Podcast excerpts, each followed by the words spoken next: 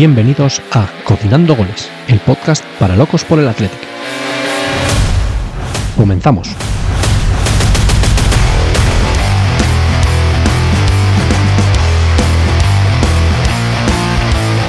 Hola, muy buenas, bienvenidos a todos una semana más a Cocinando Goles, tu podcast preferido del Atlético y cada vez el de más gente. Porque la familia no para de crecer y esto es así, este barco ya no lo para nadie.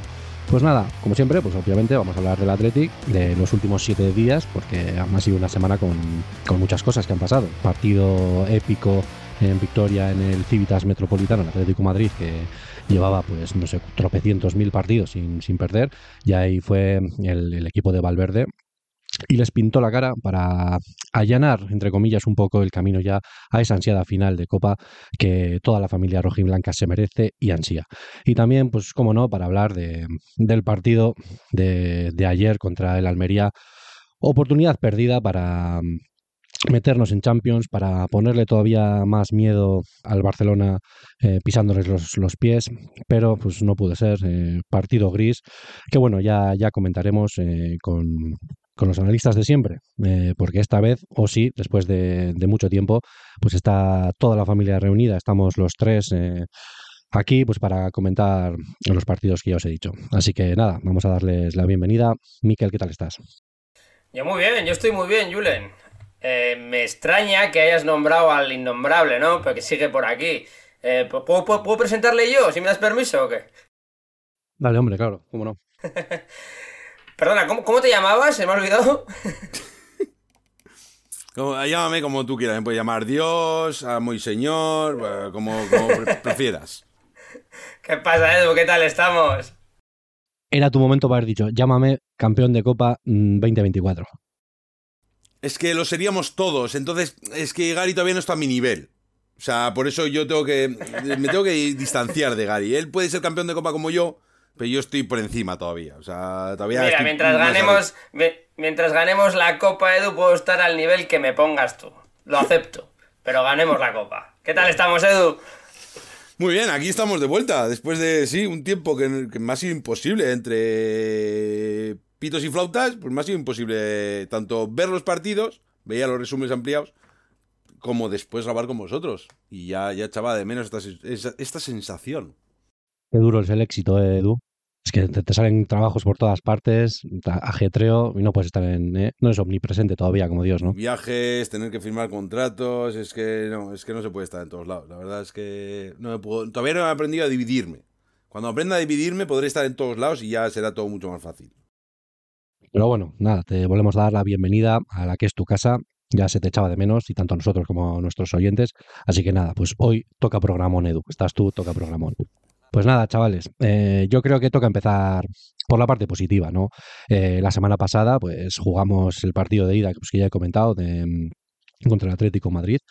Eh, era un partido muy complicado, pero aquí ya se dijo que aquí se confiaba en que por cómo está el equipo, yo no. preveyendo que bueno, digo, la gente que tiene buen criterio ya, se, ya había dicho que, que, que, se podía ganar, se le podía meter mano al Atlético Madrid, que es un grandísimo equipo y más en su estadio, pero es que, sinceramente, el Atlético se está tomando la copa, como viene siendo habitual, pues muy en serio, y yo confiaba en que, en que, en que el equipo podía responder, eh, y así fue. Eh, nos llevamos ese partido 0-1, que obviamente no, no fue nada fácil, yo no os voy a engañar, sufrí mucho la, última, la segunda parte, me vi igual 40 minutos de, del partido de pie, así que imagínate cómo estaba de los nervios, pero vamos, que se consiguió la victoria y me gustaría que me dijerais, pues eso, cómo, cómo lo vivisteis vosotros y qué sentisteis cuando llegó ese pitido final y nos fuimos con, con la victoria.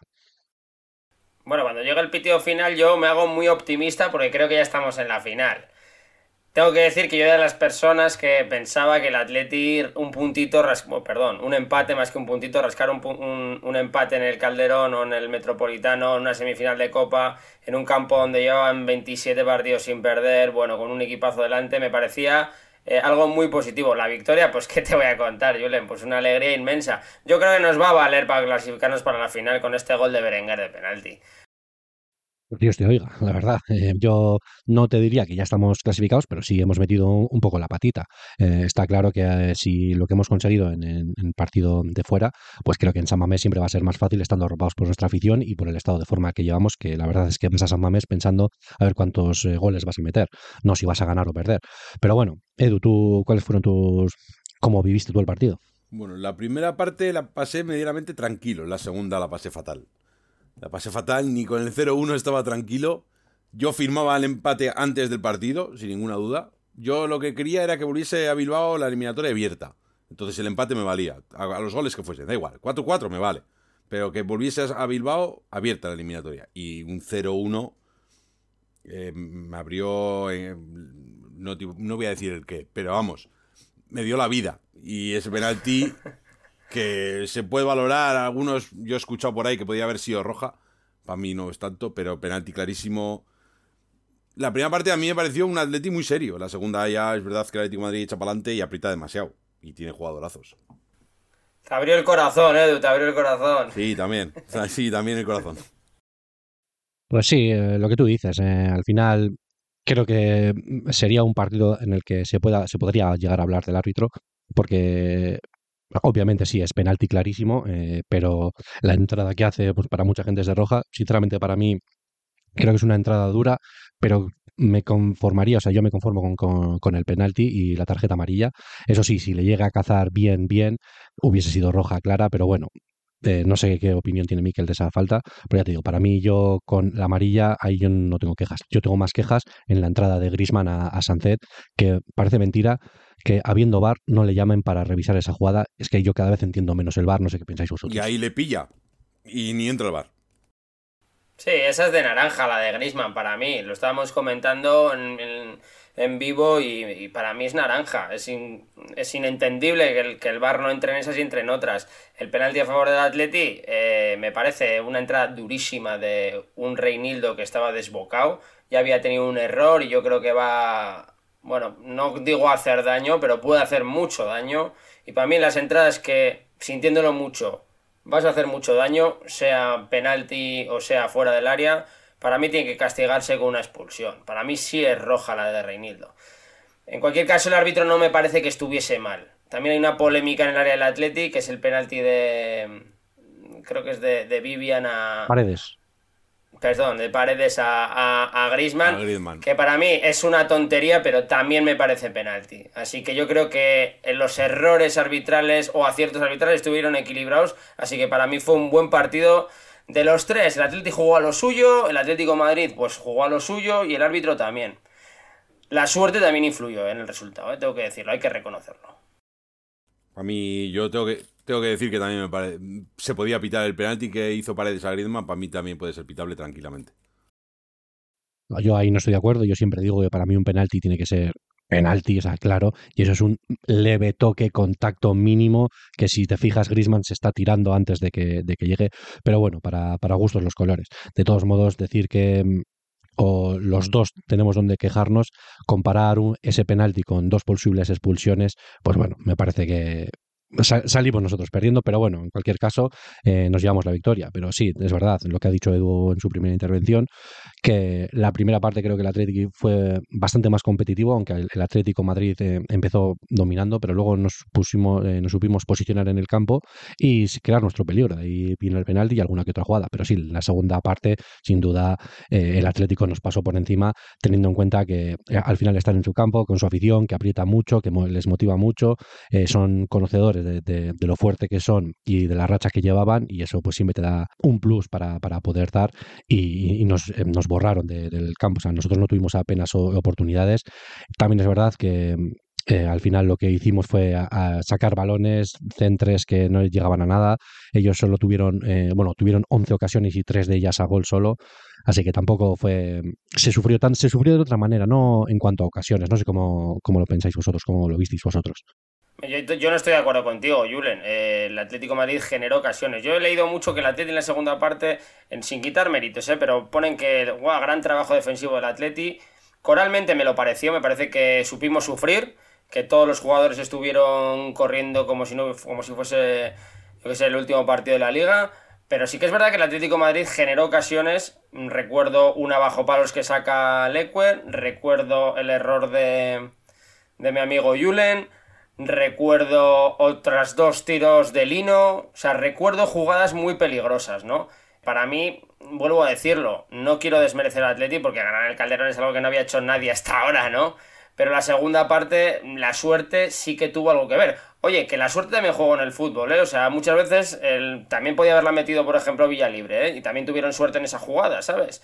Entonces, quiero decir que dentro del partido que fue, me parece que el resultado es no voy a decir excesivo porque soy del Atleti y nunca me va a parecer excesivo, ¿no? Pero creo que un empate hubiese sido lo más justo. No sé qué os parece a vosotros. Estoy siendo bastante analítico en este caso. ¿eh? A mí también me parece que, que, el empate hubiese sido lo más justo. Y también yo te voy a decir una frase, Gary. La suerte del campeón. Pues es posible, es posible. Por eso te estoy diciendo que la suerte juega en el fútbol. La buena y la mala suerte. Y en este caso la está latiendo el Atleti la, la buena. Esperemos que en San Mamés no se dé la vuelta a la tortilla, ¿no? Dios te oiga. Pero sí, lo que tú dices, eh, Samuel Lino fue, fue un dolor de muelas para, para el equipo, para el Ecue, que es el que más lo sufrió. Eh, cada vez que recibía el balón siempre estaba en, casi en ocasiones aisladas con, con Íñigo Leque, sufrió mucho, se notó también quizás el cansancio acumulado que todavía podía tener eh, Iñaki Williams para las posibles ayudas, pero bueno, ahí estuvieron tanto Vivian como Galarreta para eh, para intentar reforzar esa zona, pero sí, sí, generó mucho peligro. En la ocasión que dices tú de Julen que falla, la verdad es que luego no llegó a ser ocasión como tal, pero que, que, os dio un vuelco al corazón cuando se le escapó ese balón. es que, ¿sabes lo que pasa? Que con lo que cuesta adelantarte en ese tipo de campos, en este tipo de partidos, joder, estás jugando una semifinal de Copa, que luego fue un partidazo de Julen, que fue muy bien, por arriba, un, partido que dio mucha seguridad por arriba, que muchas veces lo achacamos a Unai, ¿no? En este caso Julen no falló, pero esa jugada es que te puede condicionar totalmente la eliminatoria, no puedes cerrar por intentar salvar un córner, dárselo a un delantero, que luego la falla Memphis de Payo no genera la ocasión que, se le brinda, ¿no? O incluso reacciona bien Julen después del error. Pero a mí esos errores de Julen, ya os lo comenté contra el Barcelona, no me gustan un pelo, la verdad. Sí que me dio un vuelco al corazón con ese error. A ver, yo después de quitando ese fallo, a mí la verdad es que Julen me dio tranquilidad. O sea, quitando ese fallo puntual, mí yo encima le veía saliendo los balones altos, que el Atlético Madrid es un fuerte de ellos, con autoridad, o sea, haciéndose grande. y encima nada de pegar un puñetazo allá donde vaya, no, cogiéndola. A mí eso ahí, a mí me generaba tranquilidad viendo a Julen salir así, eso sí. La que por no hacer un córner casi regala un gol, casi voy a Madrid y lo mato. Lo triste es que un partido tan bueno que hizo, al final se pudo empañar con ese error, ¿no? Que se iba, le iba a marcar ese error. Son errores que te marcan mucho, ¿eh? O sea, en una semifinal hacer ese error, Pues, posible, pues, pues, posiblemente igual es tu último partido que el Athletic, exagerando, ¿no? Sí por otras circunstancias, pero que puede ser tu último partido de Despedirte así tampoco, tampoco es bueno. Tiene muchísimo futuro este portero, si lo hemos dicho mil veces. Por arriba, para mí es de los mejores de la liga. Lo que está claro es que Julen es un porterazo y Miquel, tienes que admitir que eso, ese miedo que pasaste o ese mal rato que te hizo pasar en la eliminatoria contra, contra el Barcelona, pues parece que, está mejorando, ¿no? Le damos, le damos el visto bueno entonces al chaval, ¿no? El, el label de cocinando goles le damos. Que sí, que nunca he dudado, que parece que soy el mayor crítico de Julen. Sí que es verdad que me acojona bastante siempre que le veo, pero por supuesto que es un gran portero y tiene todo mi apoyo, o al menos el de cocinando goles.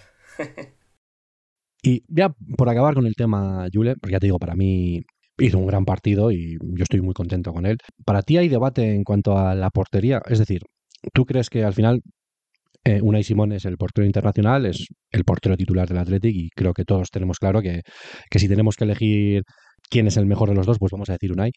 Pues teniendo en cuenta que una, el partido de semifinal de Copa es un partido en el que nos estamos jugando todos, ¿tú sacarías a, Unai o seguirías confiando en Julen?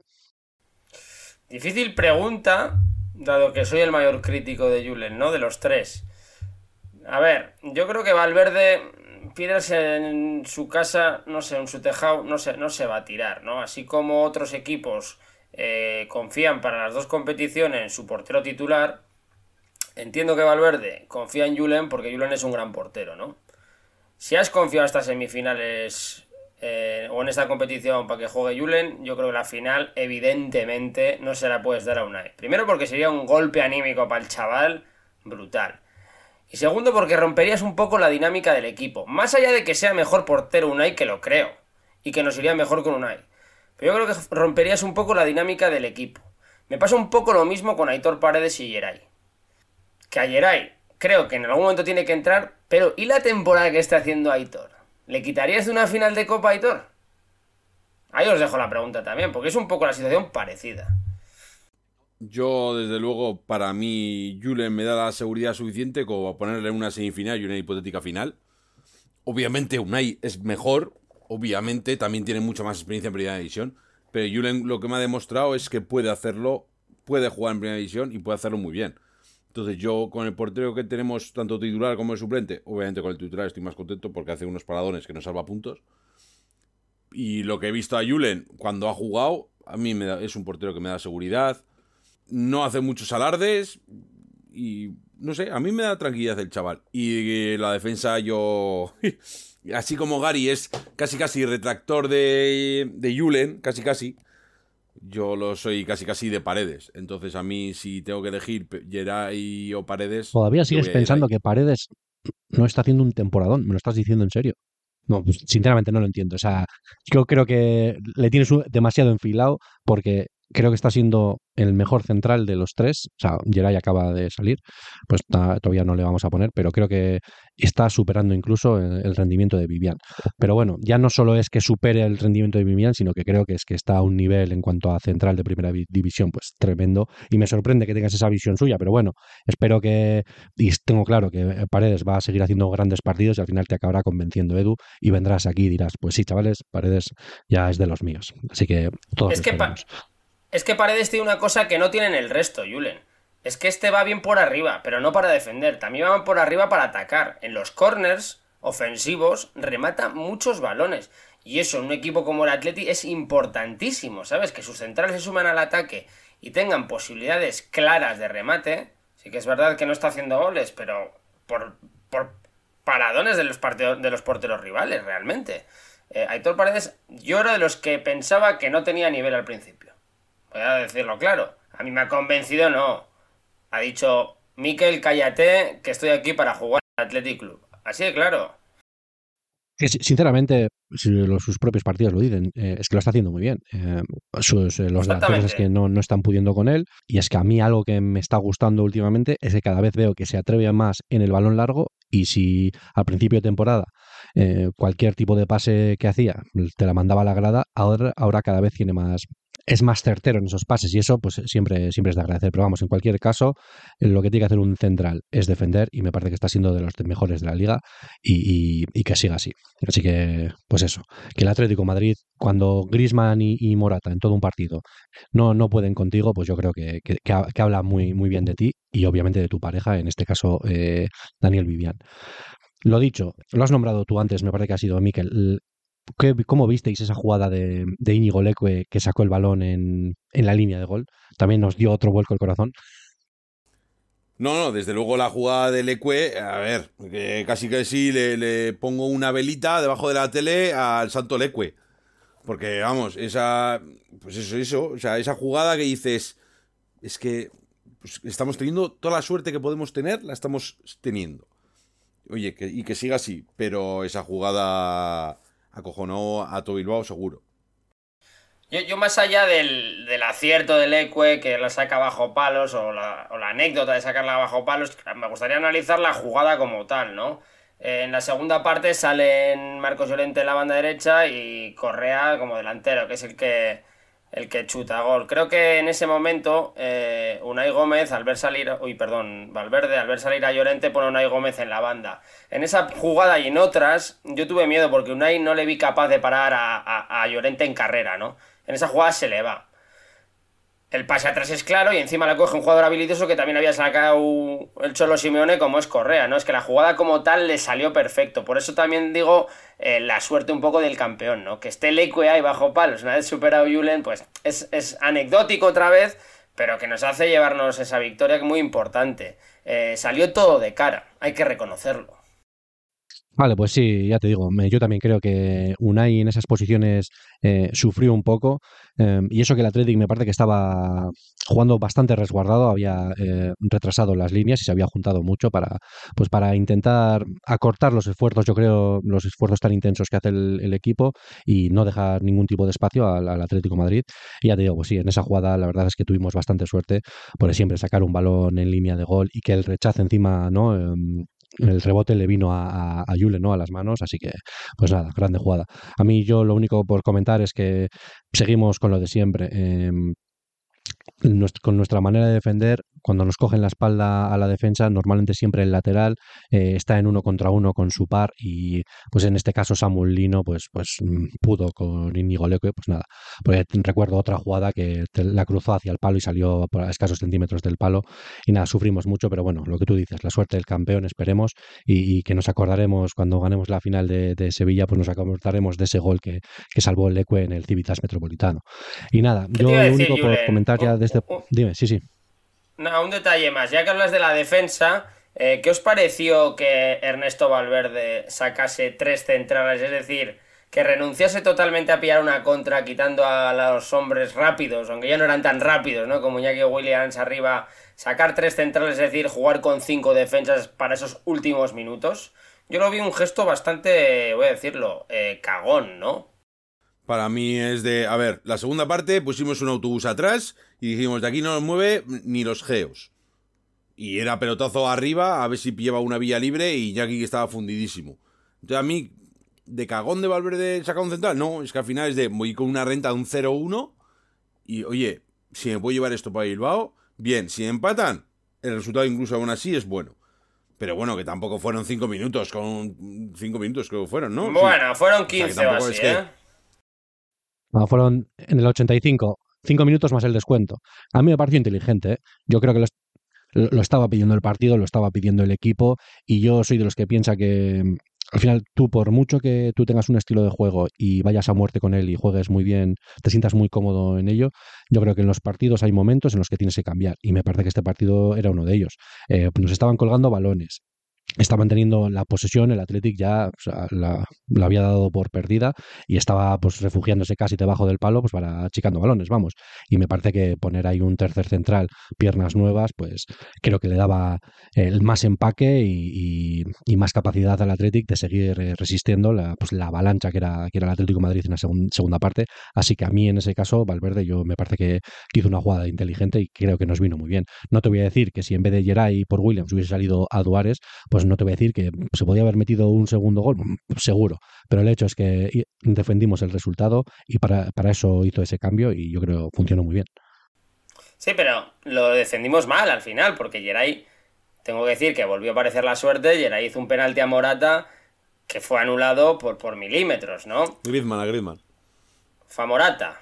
A Griezmann. No, a Morata. No, no, el penalti es a Griezmann. No, a Morata. el penalti es a Morata. A Morata, el penalti. Sí, el Morata es a Morata. Sí, sí, sí. Pero adelanta y, le, da Geray.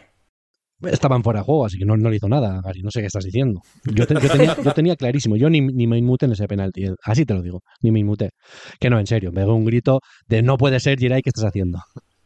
Cuando veo sacar a, a los centrales que no. No me parece mal, tácticamente tampoco me pareció mal, pero cuando veo dar ese mensaje de sacar los tres centrales, cuando intentas hacer algo que realmente no lo controlas, normalmente las cosas salen mal. Y en este caso salieron mal, porque joder, se le ve ayer ahí diciendo, ¿para qué coño he hecho un penalti, no? Eh, bueno, sí que es verdad que gracias al VAR, por fin voy a decirlo, pues ese gol no subió al marcador, o ese posible penalti, ¿no? Eh, no, no subió al marcador. Ah, bueno, sí, pero es que al final es eso. Si estabas en fuera de juego, pues estabas en fuera de juego. Que yo, obviamente, yo creo que es clarísimo. Aunque luego ves la repetición de las líneas y sí, parece que al final que será por 10 centímetros. Pero yo creo que todos vimos en la imagen que pusieron después del gol, que bueno, yo me estaba lamentando, mm, la verdad, pero se veía claro. O sea, yo tuve claro que, iba, que iba a pitar fuera de juego. Pero lo que voy es que achacar ese fallo de Geray, digamos, eh, por ese penalti, al cambio táctico de Valverde, pues me parece bastante injusto. Pero bueno, eh, entiendo lo que vas, eh, entiendo a lo que quieres decir. Al final, nosotros somos un equipo que es bastante sota, caballo y rey y lo estamos haciendo muy bien. Y yo creo que perfectamente, si tú ves que el equipo contrario se te está yendo, te está achicando todo el rato hacia atrás, ellos van a dejar más espacios atrás y haber sacado a, a, Duares para tener esa referencia fresca adelante para poder espiar en un contragolpe. ¿También hubiese estado bien? Sí, pero yo la verdad es que a mí me estaba sufriendo tanto, les veía tan superiores que a mí me pareció bien que, entrase Geray, la verdad. Sí, sí, al final estábamos despejando balones casi casi a la grada. ¿eh? O sea, es que no intentábamos ni, ni tirarla dentro del campo. O sea, es que la tirábamos directamente a la grada. Es que a mí es lo que más me sorprendió. Que obviamente Ya te digo, se me pareció chapolo de Valverde de sacar un central y tenía que haberlo sacado antes y te descuidas para defender más. Pero una, una vez que has abortado tu idea de contraatacar, no sé, deja de. O sea, siempre tirar el balón fuera para que vuelvan a sacar ellos. O intenta pegar un pelotazo o dejar uno en un córner, un villa libre que no hace nada, ni pincha ni corta. Déjalo en medio campo. No sé, por si, por si suena la flauta. Y bueno, por hablar un poco de, de los cambios, eh, ¿Cómo visteis o os sorprendió la entrada de, de Unai Gómez y Villalibre, en, y en ese minuto 53? Es algo nada habitual de Valverde, ya siempre venimos indicando que Valverde hace los cambios muy tarde, aunque este año está empezando a hacerlos para el minuto 65 así, pero es que esta vez fue en el 53, aunque tengo que decir que Guruceta me parece que se fue tocado y es más, de hecho luego en el partido de esta semana contra el Almería no ha jugado, así que pero no os sorprendió ese, ese cambio o qué pensasteis quitar a Sancet, que supuestamente es el, uno de los jugadores referencia de este equipo o el líder de este equipo, pues quitarlo tan pronto por, por el chico, por Unai Gómez sorprender por el minuto, lo que tú dices, no por el cambio como tal, ¿no? Eh, sorprende por el minuto que fue muy pronto. Sí que es verdad que a Sanzet intuimos que tenía más, más potencial o más energía como para seguir o generar alguna ocasión más. Pero sí que es verdad que Valverde leyó el partido muy bien y vio que esa segunda parte físicamente nos iban a comer. Ya más allá por los cambios de Simeone también. Entonces metió músculo. Ya a Unai, Gómez le considera un jugador de, de músculo más allá de la calidad que tiene, que también la tiene. Eh, no me parece mal. El cambio de Guruceta por Villalibre, bueno, en estos momentos prefiero a Guruceta. Me parece que Villalibre eh, yo sí que le voy a criticar un poquito porque me parece que tiene que dar algo más. Tuvo un par de jugadas de recibir y descargar que no lo hizo bien. Y tuvo una jugada con Marcos Llorente que se va bien en la primera, pero luego dentro del área del Atlético Madrid, es una ocasión bastante clara. Le meten cuerpo y le quitan el balón muy fácil. Le pido un poquito más a Villalibre. Los cambios de Valverde me parecen perfectos. Sí que es verdad que en los últimos partidos está cambiando el centro del campo, las dos piezas del centro del campo. En este caso cambio una, pero el centro del campo lo hemos dicho mil veces. Del Atleti es lo que marca los partidos y tener piernas frescas en ese centro del campo es muy importante y Valverde lo está leyendo muy bien. No es en este partido, sino en todos. A mí los cambios me sorprendió, sobre todo el de Salcet. El de Guru ya se ha visto que ha sido casi casi por lesión o por sobrecarga grande. Pero la de Sánchez sí me sorprendió más. Pero también es lo que dice Miquel. al final, piernas frescas, Unai se va a bregar más en defensa o va a bajar más a ayudar a defender que lo que puede llegar a ser Sánchez, que sabemos que Sánchez es más de tirar para arriba que para abajo. Pero lo que sí he hecho en falta es un delantero suplente. O sea, es que para mí Villalibre no tiene nivel primera división. Y lo ratifico, vamos. Cuando queráis en cualquier partido os demuestro que no tiene nivel primera división. Y no, no es por el fallo, precisamente, ¿eh? Máximo goleador de la Copa, ¿eh, Edu? ¿Qué? Máximo goleador de la Copa. Sí, sí, ¿contra quién? Contra tú cuando jugabas a, fútbol 11. Venga, Gary, no me. No me contra el a la vez, dos goles en octavos de final. Anda, Gary. Equipo de primera división. Y, y, después, ¿qué hizo contra el Atlético Madrid? Aparte de, de, fallar ese gol. ¿Y contra el Almería ayer, qué hizo? Bueno, contra el Almería pasaremos a hablar. Pero en Copa está haciendo una muy buena Copa, vía libre. O sea, que le quiten lo bailado, ¿no? no, Que, que Villalibre metió cuatro... Que a ver, que Villalibre metido dos goles contra la vez. Fin, el resto los ha metido contra mm. terceras. Pero hay que meterlos también, ¿no? o a Eibar se le meten solo los goles. Claro, que me pongan a mí. no, no, me pongan a mí, también te los voy a meter. déjame, déjame pensar que eso no va a pasar. No me compares, Edu. Si te pusieron a ti en vez de dos, meterías cuatro goles. Por favor, Edu, no te, no te infravalores. Pero pues sí, a mí yo el tema que tengo con, con Villalibre, más allá de que pues cada vez soy más del pensamiento de Edu, que quizás, no, es que no sé si es algo mental o qué, pero no está dando el nivel. A mí me da la sensación que sale desenchufado los partidos. Y es que eso no puede ser. O sea, porque cada, cuando sale normalmente la mayoría de las jugadas, o por lo menos las primeras veces que toca el balón, está muy desacertado. Y a mí eso me preocupa. Si tú sales con piernas nuevas, sales de recambio y te estás enfrentando a jugadores que ya tienen 60 o 70 minutos en el campo, no puedes permitirte tantos ese tipo de errores. Y yo creo que Vía Libre, pues no sé, tiene que hacer un trabajo mental muy fuerte para, para no sé, saber sobrellevar este momento tan malo de forma, en mi opinión, que está teniendo, más allá de los goles que tú dices, Miquel, que ha metido, que sí que está muy bien, pero luego en los últimos partidos o cuando está compitiendo contra ya rivales de más enjundia, se le está viendo sin nivel y casi me da la sensación de verde. Cuando ya tienes 27 años y no sé cuántos primeros de eh, no sé cuántos partidos de manera profesional así que no sé Villalibre a qué espera para dar ese salto pero bueno esperemos que me calle la boca y sea él el que el que nos dé la copa en la final. Pero bueno sale cansado, sale cansado del campo. O sea, el partido del Atlético de Madrid se le veía a, Galarreta presionar y Villalibre andar al lado suyo. Y es de, que acabas de salir tú. Que, Galarreta lleva 90 minutos y tú vas andando. Y el tío sigue, Galarreta sigue, no para de correr. O sea, a mí eso es lo que me toca las narices. A mí después de estar más atletado o menos de cada gol, bueno, pues eso son eh, rachas sobre todo de goleadores. El Pero planteamiento... correr, dejarte los huevos, venga, hombre. El planteamiento de Valverde en la segunda parte era para que Villalibre no liese un balón. O sea, bastante hizo descargando una a, Iñaki Williams o generándose una jugada él solo.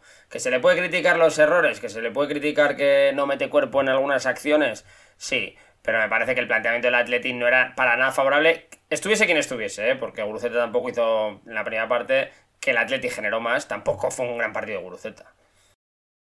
Yo creo que estuvo mejor que había libre, pero sí, en cualquier caso, tampoco fue eso, es lo que tú dices, un partido de, mucha presencia de, los jugadores de ataque, teniendo en cuenta que Sánchez creo que tampoco hizo un gran partido. Pero y ya por acabar poniendo eh, protagonistas, voy a dar dos. Peñat Prados, otro partidazo que me pareció que mm, Valverde me pareció bien que le cambiara en el minuto 61 por dos motivos. Uno, la tarjeta amarilla que tenía y dos, creo que está acumulando eh, muchos minutos en, en, poco tiempo y se le puede empezar a ver ya que le llega el cansancio antes, así que me pareció una manera inteligente de, pues, de prevenir una posible lesión o una posible roja. Y el segundo protagonista, obviamente, pues el sustituto de, de Nico Williams. Y cuando todos nos enteramos que Nico Williams no al final no llegaba, no iba a jugar, pues me imagino que para todos fue una decepción pero yo confío en Berenguer porque me parece que está dando bastante la talla cuando, cuando sale para suplirle y fue el autor del gol del penalti, que no es nada fácil, pues tirarle un penalti en el Civitas contra un porterazo como Oblak y meterla. Así que otros dos protagonistas, ¿no? Los dos mayores protagonistas del partido, quizás. ¿Cómo lo veis vosotros? Para mí Berenguer fue el marmitaco. A mi modo de ver, ¿eh? Marmitaco para Berenguer. No solo por el gol. Me parece que estuvo muy activo, buscando de las cosquillas a su a su lateral. Nahuel Molina en ciertas ocasiones se le vio perdido defendiendo con esa línea de 5 que tiene el Atlético Madrid, ¿no? Se metió muy bien entre líneas. Y luego lo que tú dices, tirar un penalti en el cal... Joder, con el Calderón, en el Metropolitano y meterlo con esa contundencia. Hemos visto que se fallan en los penaltis también. Este no lo falló. Eh, me parece digno de alabar. Aparte no es este partido, siempre que ha suplido, cuando Iñaki Williams ha estado en la Copa África, me parece que el nivel de Berenguer ha ido increciendo. Es decir, cuando le pones un reto a este chico, eh, coge el reto y le da la vuelta encima, ¿sabes? Siempre sale ganando. Es una pena que no puedan jugar todos porque creo que va a tener menos minutos cuando estén recuperados Nico Williams y, bueno, Iñaki recupere la forma. Pero haría bien Valverde en darle minutos y dar descanso a ciertos jugadores, ¿no? Porque Berenguer siempre, siempre cumple. Para mí, desde luego, fueron los dos mejores del partido. Sobre todo, a mí Prados me tiene enamorado. A mí es una cosa ese chaval que me parece que tiene un despliegue físico en medio campo, abarca, saca el balón jugado. Y después lo que decís vosotros siempre, que le han veñado palos, ¿no? Pues, eh, lo hace a la perfección. Te digo, este chaval, o sea, este sí que ha tirado la puerta abajo y le ha dicho, Vesga, mira, esto es un medio campo. Así se toca el balón, así se defiende, así se corre, así se presiona, así se posiciona. O sea, el partido ¿Tampoco te gusta Vesga o qué, Edu? No, waterpolo no. Yo vengo a ver fútbol y el Atlético, hasta donde yo sé, juega a fútbol. Hasta donde yo sé. Ahora, ahora hablaremos, ahora hablaremos del partido de ayer, verás. Pero a mí Prados me encantó, sobre todo eh, eh, esa naturalidad, por decirlo de alguna manera, de jugar en el campo del Atlético Madrid y decir, a ver, a mí no me va, no me va a comer el ambiente. Yo vengo de Bilbao. Y, y Berenguer, pues al final, teniendo a los Williams en banda, al final me, da pena por el chaval. Siempre ha sido un, jugador que me ha gustado mucho cómo jugaba porque pelea todos los balones, eh, sube y baja mucho, pero al final tiene a los dos Williams que como estén los dos bien, van a ser titulares y Berenguer va a ir al banquillo. Pero lo que decís vosotros, tener la confianza y la sangre fría de tirar un penalti o Black no es para cualquiera y me hubiese gustado ver a ver si alguien más hubiese levantado la mano para tirar ese penalti. Así que muy contento con los dos, la verdad. Para mí algo que me encantó de Beñat, que ya venimos comentando, que parece ya muchos años en primera jugando partidos, fue esa demostración de personalidad cuando salió en imagen que se veía que De Paul le estaba comiendo la oreja y cogió Beñat, le miraba y desafiante, le empujó y dijo, como diciendo, tú, ¿qué estás? ¿Tú quién te crees que soy yo, chaval? 21 años y el chaval ahí pues comiéndose a todo un Atlético Madrid en el centro del campo. Así que sí, gran partido. Entonces, para ti, Miquel, Alex Berenguer, Marmitaco, ya lo has dicho, ¿verdad? Sin ninguna duda. Me reafirmo, vamos. ¿Para ti, Edu? Para mí, si tengo que dar uno. Uf, se lo voy a dar también a Berenguer, fíjate. Por, por, esa sangre fría, esa ese paso adelante de dame el balón que yo tiro el penalti y yo lo marco. Y después el trabajo que hizo tanto en defensa como en ataque. Pues dicho queda, y bueno, me sorprende un bastante que los dos se lo deis a Berenguer cuando yo tengo bastante claro quién es el marmitaco de este partido. Y pues se lo voy a dar. Para mí el marmitaco de este partido es la afición del Atlético. Ese casi millar de, de, que estuvieron animando durante, durante todo el partido, acallando a la afición rival durante todo el partido. A mí es que yo, yo me emocionaba porque yo estaba escuchando eh, mientras veía el partido cómo animaban, callando a la, afición del Atlético, sí, apretará mucho, pero 700 em, bilbaínos fueron más que 60.000 madrileños, chavales. Y eso es de marmitaco. Eso es un marmitaco para, para, todos ellos, que estoy seguro de que disfrutaron de todo un día pues por ahí, por los madriles, tomando tragos con los amigos, disfrutando y luego viendo ganar al Athletic y soñando con, con, con la consecución de, de, de, una copa, por fin, a ver si primero llega a la final, luego ganarla de una vez. Pues sí, dicho queda, dos para Berenguer y una para para, nosotros, porque ellos eran, nosotros, ellos eran nuestra representación en ese campo y, dieron la talla, sin duda. Así que lo dicho, gran partido del Athletic, gran resultado para, para el partido de vuelta y a seguir soñando en la Copa, ¿verdad? A yo este año estoy más ilusionado que nunca, la verdad. No vamos a mentir. Otros años iba con más reticencias. Soy de los que piensa que yo prefiero la Champions a ganar la Copa. Lo llevo diciendo desde el principio de temporada. Pero, joder, es que lo tenemos ahí, Julen, lo tenemos ahí. Qué mejor temporada que acabando ganando un título. Cosa que de los tres que estamos aquí creo que no lo ha visto ninguno.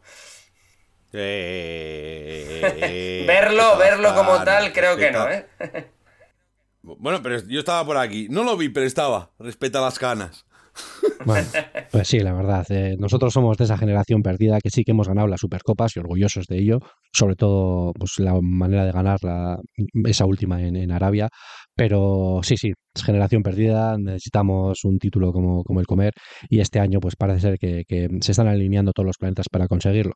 Pero lo que tú dices, también es un año en el que tenemos la opción de entrar en Champions, que parece que está em, ahí, la tenemos al alcance, y el partido de la Almería, pues era un partido para, para dar otro golpe sobre la mesa, como varios que hemos dado esta temporada, y, conseguir ese em, pues adelantar al Atlético Madrid y nos poníamos en la cuarta posición, que eso pues te da todavía un chute más de, de energía para los próximos partidos.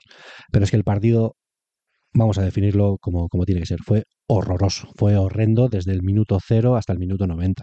Yo no sé cómo podemos dar una imagen tan buena ante una un equipo tan fuerte como el Atlético Madrid y luego dar una imagen tan pobre contra la Almería que, está siendo el peor equipo de la historia de, Primera División. No sé cómo, cómo, lo visteis vosotros. No sé si pensáis que el planteamiento de Valverde fue pobre, si eh, pensáis que hay varios jugadores eh, ahora mismo que han pegado un bajón tremendo en cuanto, en cuanto a rendimiento, o no sé qué pensáis que cuál es el problema de este Athletic, que en los últimos tres partidos de liga jugados fuera hemos saliendo, hemos salido derrotados contra el Valencia 1-0, hemos empatado a nada contra el Cádiz y ahora pues también otro eh, empate a nada contra, contra el Almería. Bueno, vamos a partir de la base que el partido fue muy malo, eso está claro. De que veníamos de un partido de copa eh, de mucho desgaste, de mucha adrenalina. Eso influye. Y de que Valverde cambió la mitad del equipo. Son seis cambios, Julen. Tú cuando haces seis cambios, porque yo considero a Oscar de Marcos, Geray, Vesga, Berenguer, Unai Gómez y Villalibre no titulares. Tú cuando haces seis cambios, cambias más de la mitad del equipo. Eso se tiene que notar. Ya sé que eso te, también te, eso se tiene, que dar como para ganar a la Almería, ¿no? Que como tú dices es el peor equipo de Primera División de la historia de Primera División. Es más, yo durante el partido pensaba que antes o después el gol iba a caer, porque la Almería no hacía ni cosquillas, al menos en la primera parte. Bueno, yo quiero ver el vaso medio lleno al menos no perdimos. ¿Sabes lo que quiero decir? Que estos partidos tontos los tiene. Las últimas cinco. Eh, de los últimos cinco partidos del Almería en casa. No le, han, no han hecho gol. Quiero decir, este equipo está en mejoría. El Betis no le hizo gol. El Girona no le hizo gol. El Atleti no le ha hecho gol. Y alguno más que hay por ahí. Bueno, no hay que desmerecerlo tampoco. Es verdad que nos llevamos una desilusión porque queremos entrar en Champions y superar al Atlético Madrid, pero bueno, estamos ahí todavía en la pelea, ¿no? Nos hemos recortado un puntito, nos quedamos a dos puntos, vamos a verlo de forma positiva. Yo, Gary, te conozco hace mucho tiempo y de verdad que aprecio y, y me gustan tus opiniones y de verdad que quiero comprarte tus argumentos, pero te quiero recordar un dato. En el minuto 53, eh, Ramazani eh, hizo una segunda amarilla, lo que causó pues, su expulsión. Y el Athletic tuvo 40 minutos eh, jugando contra 10 y no fuimos capaces de chutar a gol. Ay, sí chutamos, sí chutamos. Venga, vamos a decirlo todo. Sí Yo, recuerdo un cabezazo de... Eso no es un chutagol, ¿eh? El pa- Bueno, bueno, ese es- para mí es chutagol. Pega el palo. Vale, perdón. En- Pero- en, 40 minutos contra 10, perdón, Sí. es verdad. No, no, chutamos- lamentable, lamentable. chutamos una vez no, no, lament- lamentable. Y para mí, eh, por lo que pasó ayer, fue falta de tensión. Para mí. Y lo digo así ab- abiertamente. Pensaba que iban a ganar, otro partido que sales, contra Almería que está casi descendido ya matemáticamente, por no decirlo, está en segunda. Y es de, bueno, ya llegará una ocasión que tengamos y, y les metemos gol. Sí, pues que enfrente le conocemos bien al entrenador y puede poner un autobús que como quiera no le marcas un gol. Y es lo que has dicho tú, Gary. En los últimos cinco partidos no ha recibido gol. Entonces, yo para mí es falta de tensión. Que no digo que no, que no quieran ganar, obvio, obviamente quieren ganar. Pero no van a ir, no van a meter la pierna igual a Almería que contra el Atlético de Madrid. Y yo lo pienso, lo, realmente lo pienso. Mira, al Atleti parece una oportunidad perdida. Es una oportunidad perdida, pero el Atleti últimamente los partidos fuera de casa, pasa que San Mamés nos eclipsa al final, pero los partidos, últimos partidos fuera de casa no le está yendo bien. No le está yendo bien. O sea, hemos empatado Bueno, contra ver, el Cádiz, ver, hemos ver, perdido en. Valencia. No, los últimos no le están yendo bien. Sí. Quitando la copa del Calderón, bueno, del, Y hemos- del este. Claro, es que. Joder, Bueno, pero es que pero quitamos el, estoy el hablando, campo más estoy hablando de la cuatro. liga ahora. Ahora estoy hablando de la liga. No le está yendo bien. O sea, no estamos, no solo no ganando, sino no estamos metiendo gol. Es decir, hay una falta de gol fuera de casa tremenda en estos momentos, que son baches. Y estos baches sabíamos que, íbamos a- que iban a llegar. Bueno, sí que es verdad que cuando lleguen estos gaches, lo que decíamos es que había que seguir puntuando mínimamente. Es verdad que en el partido de ayer se le puso todo de cara y tenía que haber ganado. No excuso esa, posible victoria. Pero bueno, es lo que os he dicho antes. Prefiero ver el vaso medio lleno. Tampoco me gustaron mucho los cambios de Valverde, ¿eh? que luego entraremos. Pero sacar a Raúl García y Muniain juntos, juntos, no digo por separado, juntos, no me parece la mejor acción de Valverde en este caso. Bueno, es que yo en descanso hubiese cambiado cinco jugadores, casi casi. Pues vamos a dar nombres, Edu, que yo tengo claro que hay dos de ellos que en los que vamos a coincidir porque estuvimos comentando todo el partido y dos de esos jugadores que merecían salir, eh, yo tengo claros quiénes son. Uno es Mikel Vesga. ¿Cuántos errores pudo hacer eh, en una primera parte? ¿Cómo puede ser que un jugador que venía dando ya prácticamente dos años seguidos un nivel tremendo, lleva tres o cuatro partidos, desde que ha vuelto de la lesión, creo recordar, un nivel tan malo? Pero es que lo de ayer fue el Mikel Vesga waterpolista para las Olimpiadas de, de, vamos, campeón del mundo. ¿Cómo puede ser? Es que son, son en junio. ¿Pero qué hizo? ¿Qué hizo Edu? ¿Cómo pudo ser eso? ¿Qué, qué, qué le pasa a, a Mikel Vesga, Edu? Pero que no era capaz de, de dar un pase a su compañero a dos metros. Y lo estábamos comentando. Y me- es que es más, recuerdo, minuto 37 me dices, ni aunque marque Vesga hat-trick, le dejo la segunda parte en el campo. Pues imagínate cómo estaba haciendo el partido. O sea, no, no, lo de Vesga ayer fue, lo que no sé es cómo siguió en la segunda parte. No sé si Mikel estará de acuerdo, pero para mí Vesga y la otra persona que luego diremos eran cambios del descanso fuera. Y no te quito antes, pues, pues no sé por qué. Eh, te compro tu crítica, Vesga, pero feo detalle que desveles al público una conversación privada entre los dos, Edu, diciendo eso que dije de Vesga. Pero bueno, hay, amigos y amigos. Yo jamás haría eso, ya se ve el nivel que tienes tú, pero bueno, vamos a cambiar. vamos a pasar. Miquel, ¿tú cómo viste el partido de Vesga? A ver, eh, a Mikel Vesga sois demasiados críticos con él. Es un jugador que viene de lesión, jugador de 30 años, que cuando tiene lesiones les cuesta coger más la forma. Centráis el tiro en Mikel Vesga. Perfecto. Tuvo errores, recuerdo dos seguidos que las tiró fuera de banda. Perfecto. ¿Y el de al lado? ¿Qué pasa con, con Galarreta? Porque no hizo un buen partido Galarreta, ¿eh? Y en los últimos partidos ha desentonado bastante ya, ¿eh? Es más, en pases, le criticamos mucho a Vesga. 74% de acierto. Galarreta 75, a la par. Y no soy el único que lo ve, porque Valverde les quitó a la vez. Quiero decir, el nivel o el bajón del Atleti no es propiciado por Mikel Vesga, aunque estemos enfocados en él. Es decir, Galarreta también ha bajado. Y el centro del campo del Atleti, lo vuelvo a decir, es muy importante para este equipo. No funcionaron estos dos, ni los dos que entraron. Vamos a ser claros. No, sin duda. Yo solo había dado el primer nombre. Pues sí, es otro chico que parece ser que desde que ha vuelto de, esa lesión, entre comillas, en el derby de Miquel Merino, pues no, no, no vuelve a ser el, el, el Íñigo Ruiz de Garreta que estaba siendo durante toda la temporada. Y me parece ser que ahora mismo los dos peores mediocentros, quizás sean ellos dos, pues Mala de Valverde, otro nombre para eh, darle un, eh, un sartenazo, por poner a los, tus dos, entre comillas, peores eh, mediocentros juntos en este partido, un partido tan importante, una oportunidad tan importante que tienes para asomarte a los puestos de Champions, no era el momento para poner a, ellos dos. Además, contra el, el, Almería, que sí, que aunque haya tenido una mejoría eh, en los últimos partidos, pero yo creo que quizás es un partido para plantear eh, un once más, más, más ofensivo y quizás no era la mejor idea eh, poner esa pareja cuando tienes a Unai, Gómez, Gómez, si tienes tan claro que le vas a poner titular, pues ponle de pareja de medio centro y saca a Sancet o saca eh, a Muniain de media punta.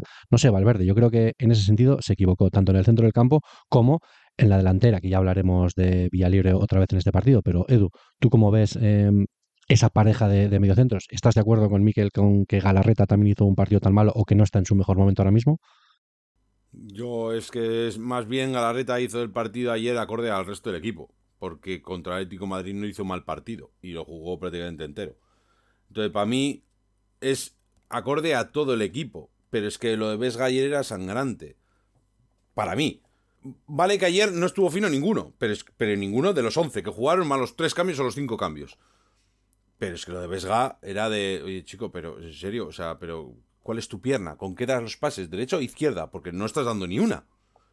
Vale que Galarreta me dice Gary, vale, no está en su mejor momento desde la lesión. Joder, pues contra el Atlético Madrid jugó los 90 minutos y a mí me pareció que hizo un partido más que decente. No sé, algo, algo está fallando. Por eso digo que para mí es la tensión. Yo no he dicho de la lesión, yo he dicho que Galarreta lleva unos partidos que no está dando lo que nos daba a principio de temporada, que puede que influya con qué pareja juegues al lado. Eso está claro. Igual, contra el Atlético de Madrid jugó con Beñat Prado Salao, que es un titán en estos momentos, y luego salió Ander Herrera, y en este momento tenía a Miquel Vesga. Es verdad que un partido no exige lo mismo que el otro. Por eso no les eximo de responsabilidad. Pero no son los dos únicos que jugaron mal, ¿no, Julen? Nos vas a dar más nombres, porque si no te los doy yo, ¿eh? No, no, no, por supuesto. Vamos paso a paso. Eh, ahora quiero ir con, con Villalibre. Eh, ¿qué, ¿Qué partido fue ese? O sea, no hizo nada en todo el partido. Eh, se vio superado en todo momento por Edgar González y mm, Radovanovic, me parece que nuevo fichaje, yo no le conocía. Eh, en ningún momento eh, tuvo ninguna ocasión de, no sé, de parecer un jugador de nivel de primera división, lo que estaba comentando Edu. Y lo que he dicho yo antes, es que parece que, que sale sin tensión o sale sin motivación. No entiendo qué le está pasando a este chico. Ya para mí, uno de los debes de este equipo, y ya pensando sobre todo también en la temporada que viene, que prevemos que vamos a estar en Europa, es tener un delantero, un segundo delantero solvente. Me parece que uno de los problemas de este equipo, estamos tan acostumbrados a jugar con Guruceta y la manera que tiene Guruceta de, generar fútbol, que no estamos sabiendo, eh, bueno, no, no sé si no estamos sabiendo tener un saber jugar con un delantero más referencia o es que el problema es que Villalibre realmente no tiene el nivel para ser ese delantero en el Athletic. No sé cómo lo veis vosotros. Para mí, yo ya es lo que te he dicho, lo que he comentado del partido Atlético Madrid. Para mí, Villalibre no es un delantero de primera división. Que sí, que en el Alavés, que sí, que lo subió, que tiró el penalti que le subió a primera división, que todo lo que tú quieras. Para mí, solo tuvo un disparo a puerta, ese desmarque que hizo buena jugada con Unai Gómez, creo que fue que le dio un pase en profundidad, que chutó con la derecha, sin mucho peligro, la verdad. La paró el portero fácil porque iba al medio. Y yo creo que no hizo nada más en toda la primera parte. O sea, ese es el bagaje de nuestro delantero centro. Pero es que ni bajar un balón. Que, si me, es que al menos, si me dices que eres el, el 9 de referencia, al menos bájame un balón. Dámelo de cara al que viene a tu compañero, en este caso Unai Gómez. No sé, hazme algo. O sea, aparece. O sea, no sé, algo. Pero es que nada, nada de nada. Lo mismo te digo de, Villalibre como te he dicho de Vesga.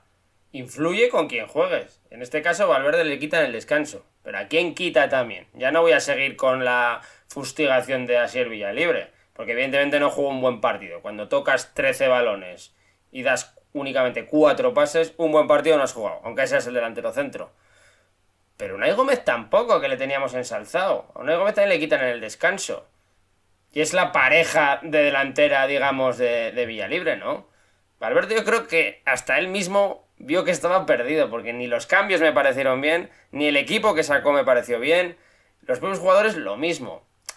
No fue un buen partido de nadie.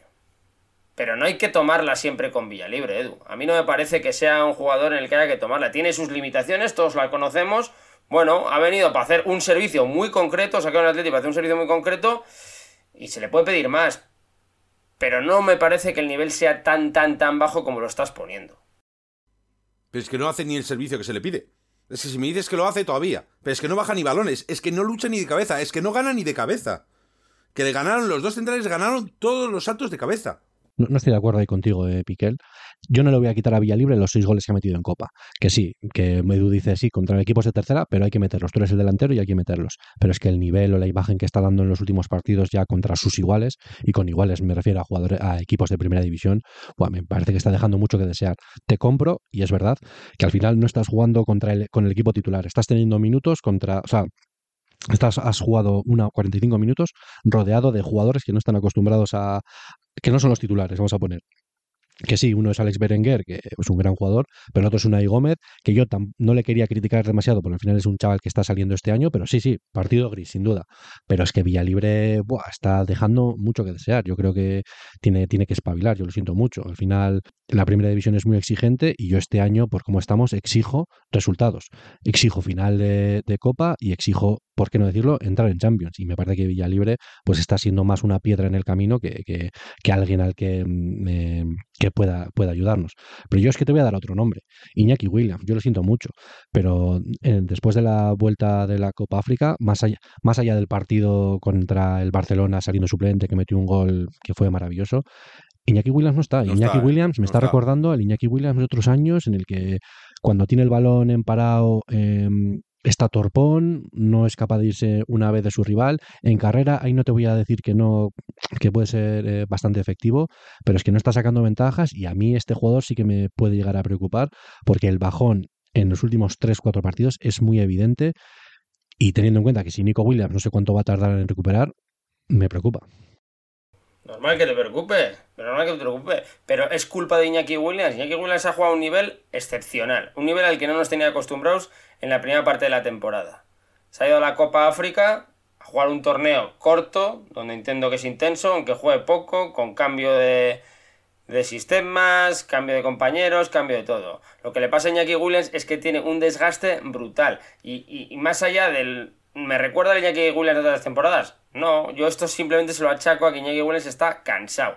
Y es evidente. Y creo que Valverde ahí sí que tiene un problema, porque tiene que recuperar a Iñaki Williams para estos partidos, últimos partidos de, la temporada, incluso para una posible o hipotética final de Copa, porque es fundamental en el esquema de Valverde. Tiene que recuperarlo y tiene que darle eh, dos o tres partidos seguidos a Ares, que ha demostrado que es un jugador muy aprovechable, que se los dé y no pasa absolutamente nada. Próximo partido vas a jugar en San Mamés. Ya sé que viene el Girona, pero juegas en San Mamés, que es un plus. Pues igual no tiene que jugar Iñaki Williams, dejarle descansar a Iñaki Williams, porque es que se le nota, hasta en la cara se le nota que está cansado. Yo le veo más chupado. No lo sé vosotros cómo le veis, pero para mí el problema fundamental es que está cansado. No falta de fútbol, vamos. Obviamente, para mí también está quemado. O sea, la, entre comillas, le ha venido mal la Copa África, entre comillas. O sea, ya, o sea, esto no es por los tres partidos que juega la Copa África, ni mucho menos. Pero después, si queremos que se recupere, no podemos pedir que Champions. O sea, todo no podemos pedir. Pero ¿cómo están todos los equipos al final? ¿Cómo están todos los equipos? Si no gana ninguno dos partidos seguidos. Si de los cinco de arriba gana uno. si solo gana el primero. Quiero decir que este mal en enero o febrero le pasa a todos los equipos, ¿no? De ahí los buenos y malos entrenadores. de ahí los buenos y malos entrenadores. Claro, pero es que después queremos entrar en Champions también y vamos a decir, no, otra oportunidad perdida. Es que todo no podemos. Si damos descanso a Iñaki, que antes o después te puede crear un agujero en la defensa contraria, o sea, es que a todo no llegamos. A ver, somos de cocinando goles, llegamos a todos, eh. Sí, vale, bien. Pero los dos siguientes partidos, Girona y Betis, ¿vas a entrar Iñaki para que recupere? ¿Para Pues que si esté te- fresco contra Atlético de Madrid en Copa? No digo sentarle to- totalmente los 90 minutos, No, pero, pero de inicio, ¿por qué no? ¿Por qué no lo puedo sentar Ah, de no, inicio? Si está Berenguer demostrando un nivel excepcional, eh, Ares que entra en las rotaciones y Muniain, si le sacó el otro día es porque le ve que está para jugar. Me guste o no, pero si le sacó es porque está para jugar. Incluso tiene otras alternativas. Jaureguizar le puede echar en banda. Unai Gómez, si juega de media punta, puede jugar en banda. O sea, opciones el Atleti este año tiene. Tiene jugadores para hacer rotaciones. Y las está haciendo, pero con Iñaki le falta. A Iñaki le da mm, muy poco descanso, porque es un jugador fundamental, ¿eh? No por otra cosa. Sí, ahí estoy totalmente contigo. ¿eh? Yo al final eh, pongo aquí el debate sobre la mesa de que Iñaki, bueno, debate, no es, no es debatible que, que Iñaki no está bien en los últimos partidos, pero sí, lo de sacar su nombre para darle un toque de atención, pero estoy totalmente de acuerdo en que sin duda eh, es un cansancio de toda la tralla que lleva delante de la temporada, de la tralla que se ha comido con los viajes de la Copa África y de que pues, al volver igual le cuesta un poco coger los automatismos de- de- del equipo. Yo confío en que va a seguir eh, aportándolos mucho y es un jugador fundamental y como tal le tenemos que recuperar. Y sí, sin duda para mí es descanso, viene el Girona y que que venga el Girona. Pues le puedes dar, si quieres sacarle titular, pues sácale 45 minutos, pero luego a la banqueta, pues, o si no, hazlo al revés. Y ahí es donde entra Valverde, pues la personalidad, la personalidad de, de poner a Duares, que realmente, aunque está apareciendo más que, bueno, el año pasado nada, pero que este año al principio de temporada no juega nada, pero se le está dando muy pocas oportunidades.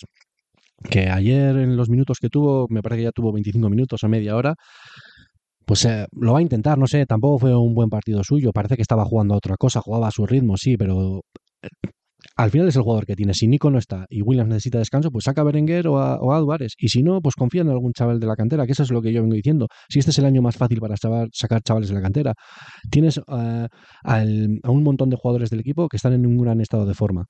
Estos son los momentos fáciles para, para sacar chavales, porque se van a sentir más arropados en un San Mamés que está a tope con el equipo, pues inténtalo, pero es que al final vas a fundir al chaval, a Iñaki, y vamos a llegar a la final de Copa y va a estar el tío que, que no va a poder hacer dos sprints sin, sin, no sé, sin lesionarse o sin echar el hígado fuera.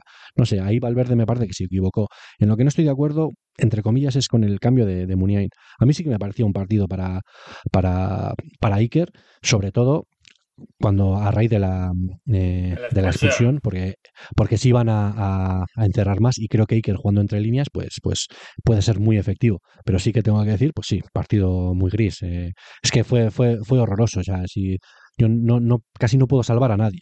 Y no puedo salvar a nadie porque no me puedo olvidar de que en los últimos minutos, cuando ya digamos que les teníamos medio encerrados, tuvieron dos ocasiones de gol. Nos pillaron dos veces en un contragolpe. Me parece que una fue en, una sa- en un saque de córner y la otra no sé cómo fue en una pérdida de balón, que nos pillaron en un 2 para 1 y en un 3 para 2. Eso sí que no puede ser, que tuvimos suerte de que no nos ganaran.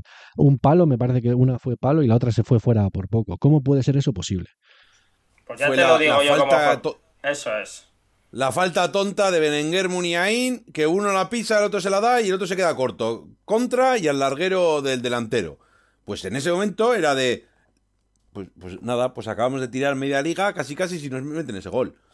Y después la del, la del último minuto, pues otra. Nos hacen una contra porque habíamos subido a rematar y nos pillan en bragas totalmente.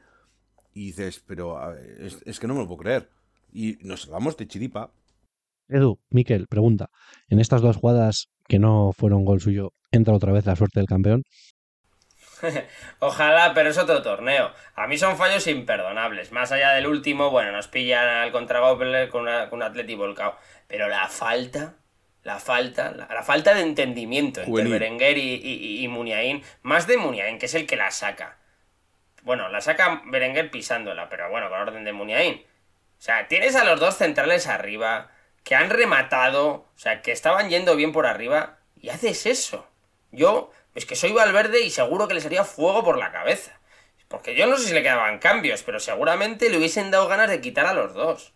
Bueno, a Berenguer lo quita, de hecho. Berenguer lo quita luego. Sí, sí, sí. Que por cierto, Julen, has dicho la suerte del campeón. Yo creo que es la más suerte del descendido. También, Porque Sí, también. pobre Almería. También, la verdad es que Garitano ha cogido un Miura que, bueno, llamarlo Miura, una patata caliente que, nada, imposible salvar a ese equipo. Ya te digo, se ha convertido en el peor equipo de la historia de, de Primera División. 24 jornadas llevamos, ¿no? 23, cero victorias. La verdad es que son números que, que Pues no, Sí, y ya Garitano, y Garitano en el peor entrenador de la historia de un debutante, digamos. Tú debutas con un equipo no ha ganado todavía, che. Para mí Garitano siempre será aquel que nos cogió en diciembre con cuatro puntos, mm, de des- estábamos en descenso a cuatro puntos y nos sal- salvó casi metiéndonos en Europa, así que ole Garitano por ti.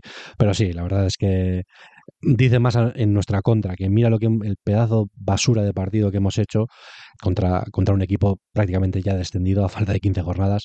Pero a mí lo único que me queda es pensar en que esa acumulación de, de emociones con lo que pasó eh, días atrás en, en el Civitas, pues todavía hace que sea difícil luego pensar en liga, pensar que te estás jugando otro tipo de cosas, pues no sé, quizás tienes la cabeza en otro sitio, acumulación de, de minutos en las piernas de los jugadores, pero bueno, también me da esto que pensar que quizás para el año que viene, para las tres competiciones, pues no tenemos em, plantilla suficiente y vamos a tener que hacer algún tipo de fichaje que ya se están oyendo algunas cosas, pero bueno, hasta que no sean oficiales aquí no vamos a decir nada. Pero vamos, partido horrible. Si el del Mallorca fue un accidente, el del Cádiz, que por cierto no hemos dicho que en el Cádiz no llegamos a chutar a puerta tampoco en 90 minutos, pues fue un partido horrible y este ya es el tercer partido horrible que hacemos, que también, si Iñaki me recuerda al Iñaki de otras temporadas, este Athletic también me está recordando al Athletic de otras temporadas fuera de casa, pero lo que hay que admitir que todavía en casa eh, estamos dando la talla, estamos demostrando que somos un equipo muy difícil de ganar y es a lo que nos tenemos que, que sujetar, que lo que siempre se dice, que tú lo nombras mucho, Miquel, la media inglesa, empatar fuera y si ganamos en la semana que viene contra el Girona, casi nos vamos a olvidar de, de este partido contra Almería, así que nada, habrá que confiar en que los chavales pues, se pongan las pilas otra vez en San Mamés y demos la talla ante el Girona. Yo estoy convencido que el lunes que viene contra el Girona el partido va a ser totalmente diferente. O sea, vamos a ver un Atleti de este Atleti de esta temporada, un Atleti activo, un Atleti con presión, un Atleti que ahoga a los rivales, no lo que hemos visto en estas últimas salidas. La Copa influye mucho, por H o por B influye mucho, eh, no solo en el Atleti, en todos los equipos, lo vuelvo a decir. Ya veréis este Atleti con una semana de descanso, que Valverde pueda preparar bien el partido, cómo se va a ver otro tipo de otro tipo de Atleti, el Atleti que nos gusta, vamos. Y seguro que ganamos el Girona, ¿eh? Esta semana no le hubieseis dado cinco días, cuatro días de descanso a Iñaki William. Te quédate en tu casa y descansa. Hasta el jueves no vuelvas a entrenar. Para ver si para el lunes estás más fresco y ya recupera algo de piernas. Le pago, le pago un spa, el mejor spa de Bilbao, toma cinco días ahí, chaval, recupérate, venga, ven en forma. Pero sí, Es que jugamos de- en siete días, o sea, es que de lunes a lunes. Por eso te digo, o sea, de cuatro días de recuperación de Iñaki, pues, pues igual recupera algo de pierna. Que ya sé que eso no se recupera así, que no es tan fácil. Pero que algo influirá, digo yo. O sea, de no tener carga de trabajo ni aunque sea ir al gimnasio del, del Lezama. No lo sé, el Atleti de este año se caracteriza porque estamos como balas. Ya lo dijo Yulo en el podcast pasado, el preparador físico debe ser una máquina, ¿no? El de Pogachar. Eh, no dudamos todavía y considero que los va a recuperar y vamos a suplir este valle de energía con picos de forma otra vez, no tengo ninguna duda. Y va a ser los picos de forma en el momento que se necesiten. Tiene todo este Atleti, Edu. Confía, hombre.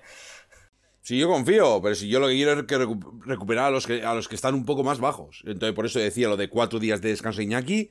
Mira, o sea, vamos, no te muevas de la cama. Te llevan la comida a la, a la boca, te la dan, pero recupera. al final mm, estamos enfadados porque la imagen del equipo fue mala.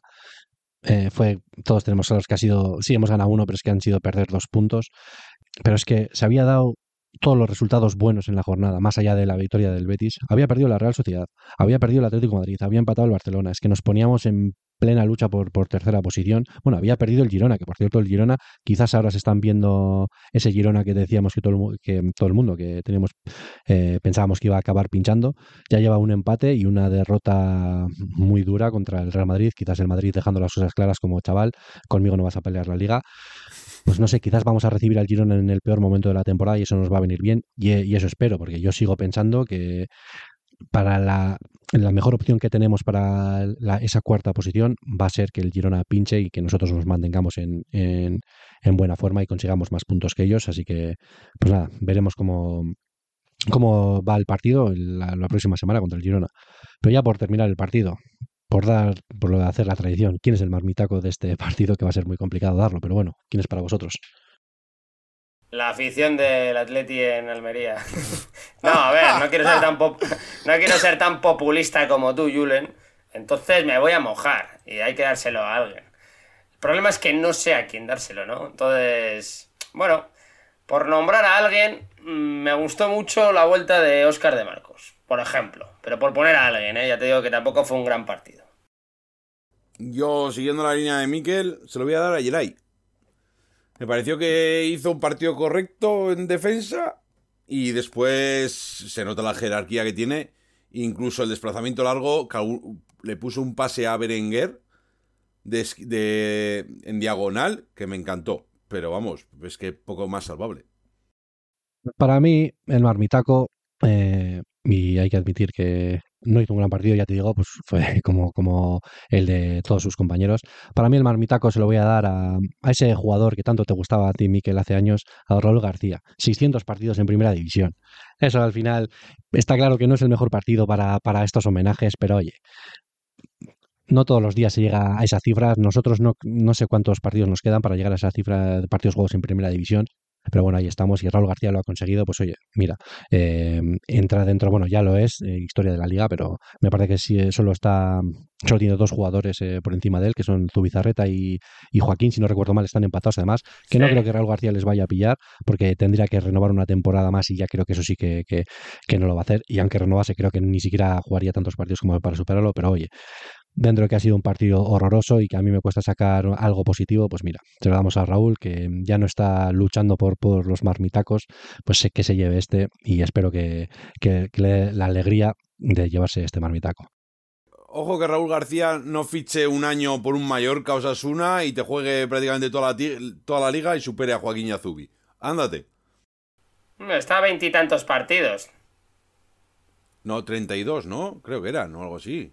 Creo que 26 concretamente. te, hablo de memoria, ¿eh? pero 26. Pues a ver, el que, el que tuvo, retuvo. O sea, o sea eso, no, eso no le podemos negar a, Raúl García. El cabezazo que mete al, palo es un remate muy difícil. Muy difícil. Al alcance de muy pocos. Ojalá Libre tuviese ese remate, por ejemplo. Suyo. Claro, claro. pero bueno, pero bueno, no está como para ser titular de Atleti, lo hemos dicho mil veces. Ahora, todo lo que aporte, bienvenido sea.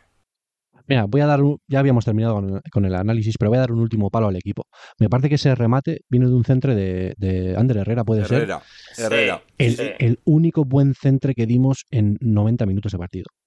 Madre de Dios, no damos, no sabemos poner un balón bien dentro del área. Hay que decirlo. Hay un remate de paredes que un paradón de, del portero de Almería. ¿eh? Sí, cierto. El segundo centro entonces el de Herrera. Pero, eso, eso, viene a balón parado. Siempre en balón en juego es más complicado. Y sí, no lo habíamos dicho, pero vaya paradón de, de Maximiliano, que madre mía, pero es lo de siempre. Parece que los porteros cuando juegan contra nosotros, pues se quieren hacer internacionales. Una pena porque fue un remate tremendo. Me recordaba el de Gruceta de hace un par de semanas o hace un par de partidos. Mallorca. Contra el Mallorca, sí, que, que la sacaron fue muy similar. El balón iba duro abajo y el tío puso dura la mano. Pero lo dicho, no puedo entender cómo puede ser que en 90 minutos solo somos capaces de hacer dos buenos centros y en jugada solo uno. Dicho queda, me tenía que desahogar. Ya si queréis decir algo más del partido, estáis en vuestro derecho. No, nada más, que ha sido un mal partido, pero, pero hemos sacado un punto y hay que confiar, hay que seguir confiando porque yo este año apuesto por la liga y creo que vamos a quedar cuartos superando al Girona, lo vuelvo a decir. Pues nada, en siete días eh, lo recibimos en, en San Mamés, ya te digo. Vienen de un empate y una derrota. Parece que el fútbol ya no les está fluyendo tan fácil, parece que ya no son capaces de meter tantos goles como metían antes. Y diciendo esto, luego llegará el partido y nos meterán 0-4. ¿Qué opináis? ah, no, yo confío que jugando en casa vamos a ser, o sea, vamos a imponer nuestro estadio.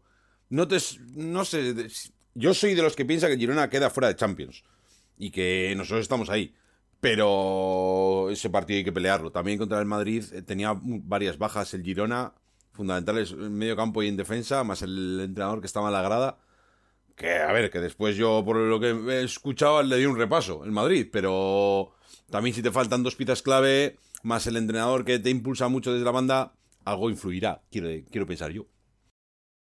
Vinicius, por decir, no sé si habéis visto, metió un golazo y le, le dio un pase a Bellingham en su gol también tremendo Pero sí, eh, yo creo, yo también confío en que les vamos a meter mano en, San Mamés.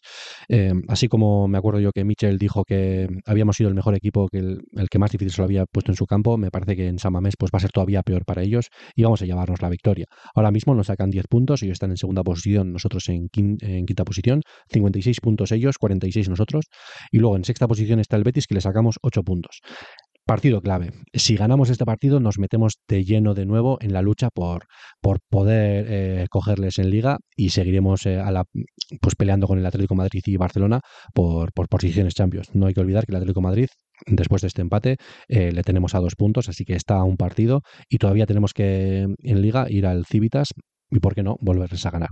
Así que en plena lucha por, por Champions, en plena lucha por, por, la final de Copa. Y si no tenéis nada más que decir, pues esto ha sido todo de, del programa de esta semana de Cocinando Goles, que espero que lo hayáis disfrutado. Edu, encantado de que hayas vuelto. Última cosa que quieras decir. Sí, si os dan a elegir entre qué partido preferís ganar, si Girona en casa o Betis fuera, ¿qué elegís? Girona en casa. Los dos siguientes. Yo, Girona en casa. Yo Girona en casa porque es el primero. Y creo que, como dice Girona, es un punto de inflexión. O sea, es mirar hacia arriba o mirar hacia atrás. Joder, es que si le ganas al Betty te, quitas lo que te venga por detrás si tienes tú otro bajón. No, da igual, que yo miro para arriba. Y ellos ganan, al final la diferencia es lo mismo. Lo único el golaveraje, vale. Seguramente si no le ganas, pero realmente yo siempre el siguiente. Prefiero ganar el siguiente. Porque luego es lo de siempre. Si tú haces los deberes, luego los rivales son los que también tienen que hacer los suyos. Pero ya hablaremos del partido del Betis. Creo que al Betis, aunque está en un gran estado de forma, también creo que se le puede meter mano. Eh, Isco me parece que está lesionado y no creo que llegue ¿no? al partido.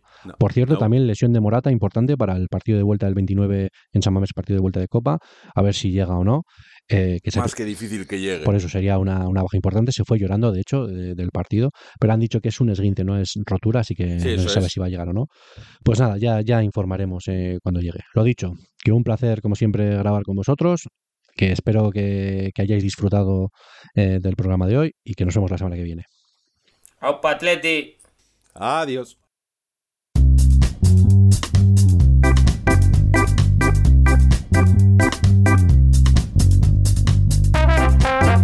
Pues esto ha sido todo por hoy. Esperamos que hayáis disfrutado. No dudes en seguirnos para no perderte ningún episodio. Hasta la próxima, cocineros.